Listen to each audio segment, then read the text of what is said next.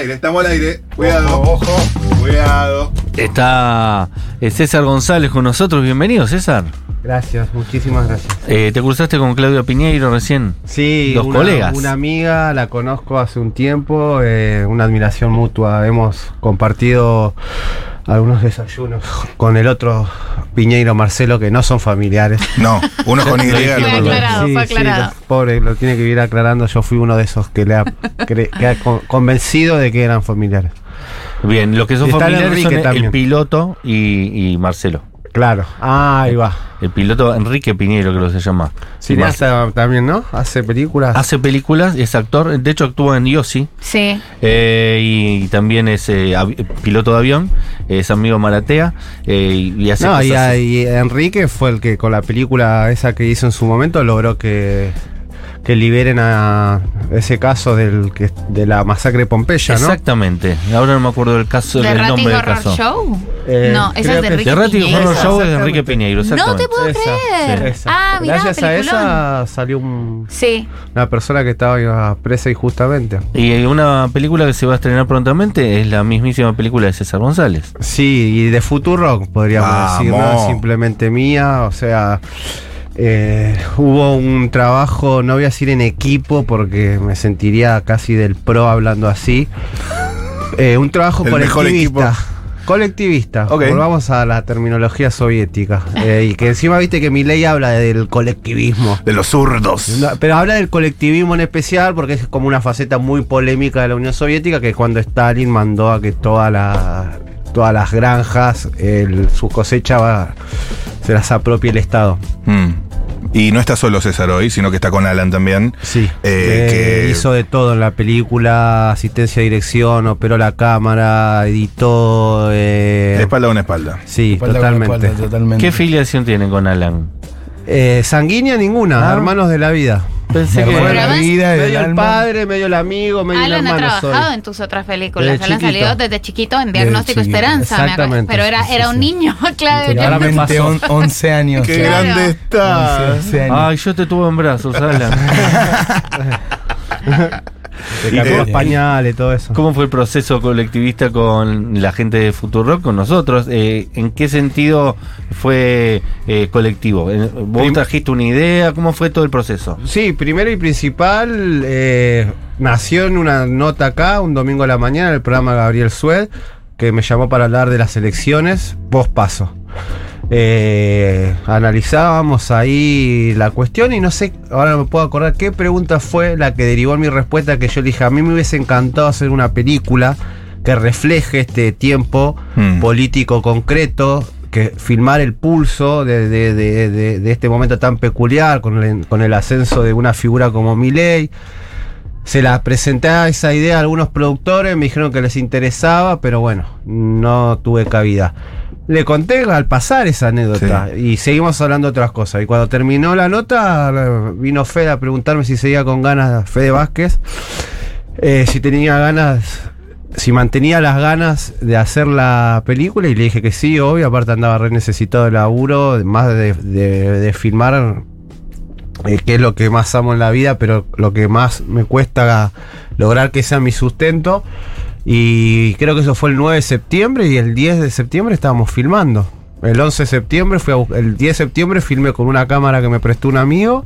En Moreno empezamos filmando, que se hacía una misa por el desagravio al atentado que sufrió Cristina, que se hacía un año, que hacían los curas villeros, y esa fue la primera jornada. Eh, al otro día, el 11, buscamos los equipos, eh, filmamos y así arrancó Infernal. Una- y hicimos una convocatoria a los pocos días en Segurola y Habana a quien quiera sumar a la película en términos monetarios y hubo casi, no, casi no, eh, más de mil, más, de mil aportantes. Eso. Sí, ese, Y por hacer así, obviamente se te van a escapar un par, pero de memoria. Eh, lugares donde estuvieron filmando. Tucumán, eh, ciudad de Tucumán, eh, barrios populares de Tucumán, Mar del Plata, puerto de Mar del Plata, ciudad de Mar del Plata, barrios populares de Mar del Plata, Barrios populares de acá. eh, barrios populares de acá, Villa Villa- 21, Villa 31, Villa Fiorito. La Carbonilla, bueno, la Carlos Gardel. vendedores ambulantes, trabajadores de la economía popular, eh, estaciones de tren, estaciones de colectivo. eh, segura, a ver que no me quiero olvidar de, nin- de ningún. No, bien, yo para dar un pantallazo. no bueno, esto que decía de, de Moreno me parece muy interesante donde empezó la, la- la película, ¿viste? Ujú. El- ¿Por qué? La primera jornada. Y porque era el conurbano profundo, eh, ¿no? Y estaba muy, eh, muy en boga como reflexión en esos días de que cómo puede ser que los pobres voten a Milei y, Claro. y, y bueno, fuimos a un lugar muy pobre y no encontramos que la gente decía votamos a Milei. A ver, quizás algunos, pero la mayoría tenía un discurso muy sólido y una reflexión muy sólida sobre el momento del país. Yo no encontré por lo menos ningún votante de Milei, que después fue algo que salió a decir Cristina, que no era de derecha este voto, el voto a Milei, sin- porque querer un buen sueldo y querer vivir bien no era de derecha, sino que era claramente lo más peronista que hay, que, que no era un voto fascista, si bien siempre hay un componente Mm. de, de voto reaccionario o protofascista históricamente en la Argentina. Bueno, ni en el acto de Milei encontré yo eh, como, como una, una pulsión o una pasión eh, reaccionaria. No hubo uno que me diga voto a Milei porque quiero que se, exter- que se exterminen eh, las políticas LGTB o... Hubo algunos, pero no, sobre todo en la parte civil de los votantes de Milei, podríamos decir. Sí. Lo que más me llamó la atención y que lo van a ver en la película es muchos hombres enojados con el Ministerio de la Mujer. Mm. ¿Por qué votan a Milei? Porque van a, va a cerrar el Ministerio de la Mujer. Pero como primera eh, Argumento, respuesta, claro. y, y yo trato de no ser redundante en la película, en la edición, con los testimonios. Pero ahí sí, en ese sí eh, los dejo a casi todos los que me respondieron eso, porque me llamó mucho la atención eso. Pero después la mayoría, la amplia mayoría, tanto el que vota al peronismo como el que vota a mi ley, es la economía.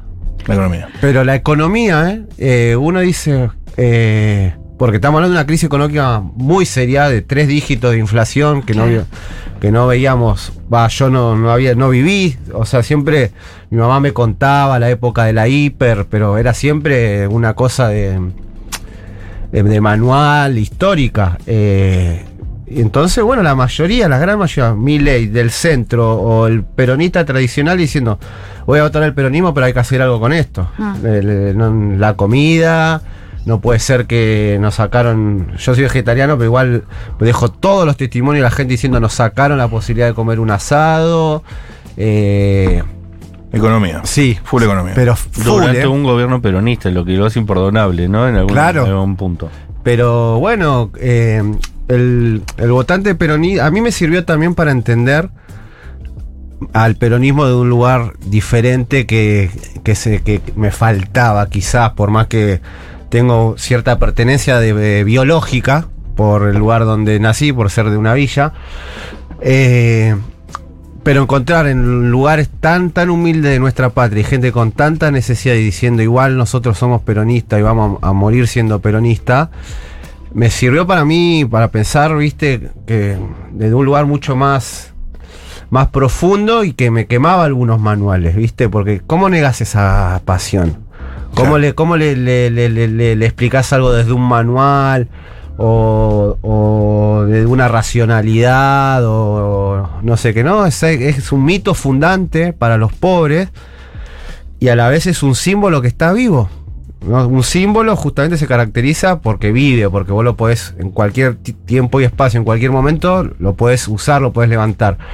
Y, y- y- y- y tiene vitalidad. Entonces, claro, hay algo que palpita ya en el ADN de esa gente que dice, una vez fuimos muy felices, hubo una vez. ¿Por qué no va a haber dos si hubo una vez? Y después, bueno, ahí nace toda una complejidad, porque digo, no sé, mi abuela me habla del primer peronismo como si me, me relatara un, el, el mago de Oz, casi. Tiempo mágico. Pero así como me lo cuenta y que la bici, que parecía que venía, que bajaba Eva con alas y te daba la bici. Así yo me acuerdo de chico como mi abuela me contaba el primer peronismo. Pero hoy vota mi ley. ¿Viste? Entonces, pero no vota mi ley por razones políticas, sino por razones de religión, porque en la bajada editorial de la iglesia evangelista donde va. Un poco estábamos hablando de eso con Claudia Piñeiro, casualmente, las similitudes y las diferencias con el reino y estos nuevos líderes que ¿Cómo se adelantó el reino a este momento? ¿O no? La, la vio. Pero- Y parecía una locura. Cuando se dijeron eso es para Brasil, decía todo el mundo, se equivocaron de eso acá país. no, claro. Eso acá no. Y hubo casi un atentado, como empieza el reino, ¿no? Exacto. Sí. Simplemente que la bala no salió. Eh, César, ¿cómo va a ser el, estreno? ¿Va a ser el 8? ¿Cómo va a ser? ¿Cómo, cómo se está planeando? Eh, ¿cómo, ¿Cómo vamos a poder verla? ¿Y, qué esperas un poco para, para la película? Yo creo que, eh, bueno, tenemos una idea bastante original, podríamos decir, que queremos que sea un estreno colectivo, en simultáneo, de todas aquellas agrupaciones, clubes. Es como un llamado en general a la sociedad a que pidan la película para mostrarla el miércoles 8 Bien. con la condición de que sea eh, o en un espacio público o que sea en una reunión colectiva. No se la vamos a dar a alguien para que la vea en la casa. Bien. El link de la Ajá. película. Le vamos a dar un link privado de YouTube. Eh, Está bueno. Cuando nos confirmen bien, hay que llenar un formulario en el Instagram de la película. Eh, es al borde película. O al borde de la película. O si no, en Futurock.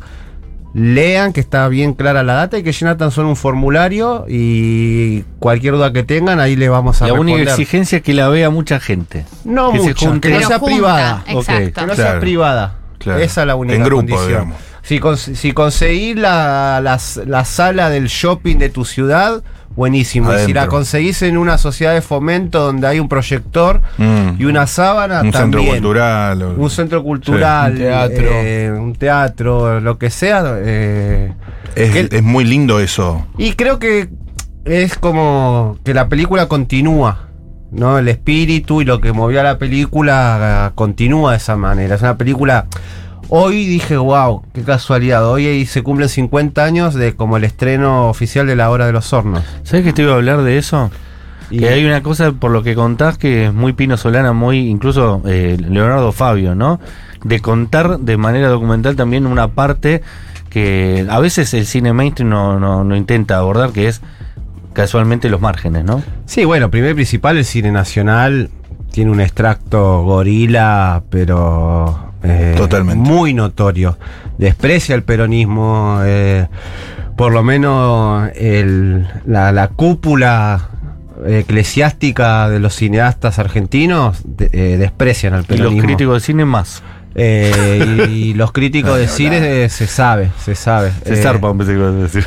y, Y los productores, Y, y tampoco es- podríamos decir, y a mí no me queda claro que sea desde un lugar por izquierda que son antiperonistas. Porque vos No. me decís, bueno, no son peronistas, pero son recontramarxistas los cineastas de acá. Bueno, sería un poco más agradable a mi gusto. Aparecieron algunos en, el, en la firma de intelectuales de Betizarlo. Igual, apoyando a Massa. que Lo vi, tipo, me bueno, sorprendió y lo celebro. same. Lo celebro, lo celebro. eh, y creo que no había pasado que se hayan jugado así. Eh, la verdad que lo, lo de Sarlo es, a mí me llamó mucho la atención.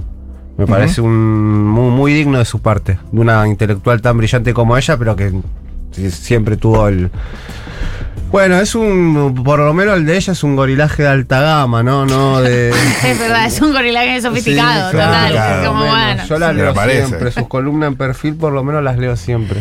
César, eh, venís de hacer este, que es un documental, antes habías hecho diciembre. Eh, Antes vi- vi- estrené este mismo año otra película, se llama Fobia, que codirigimos con Sofía Gala. bien. Fo- ah, sí, es verdad, Fobia. es verdad que es de este año. Sí. ¿Viene algo más de, de ficción? Eh, y también como... Saqué mi libro también, saqué un libro, mi novela autobiográfica hace El un niño... mes. El niño resentido. El niño resentido. Pero vas a volver como, como, ¿cómo estás trabajando? ¿Cómo te estás moviendo entre la ficción y la no ficción? Porque además vos tuviste un, un célebre seudónimo que era Camilo Blajakis, que era poesía, de Sí. hecho, y, y no, no ha vuelto a salir como ese, ese costado. No, poesía, publiqué un libro, sí, publiqué Rectángulo y Flecha en el 2021, hace dos años. Y la ficción, a ver, yo con el cine, he filmado ficciones como Diagnóstico Esperanza, que un cuerpo, Atenas, historias de barrio, ficciones hechas en los barrios, he hecho ficciones más experimentales como Exhomologesis, como Castillo y Sol.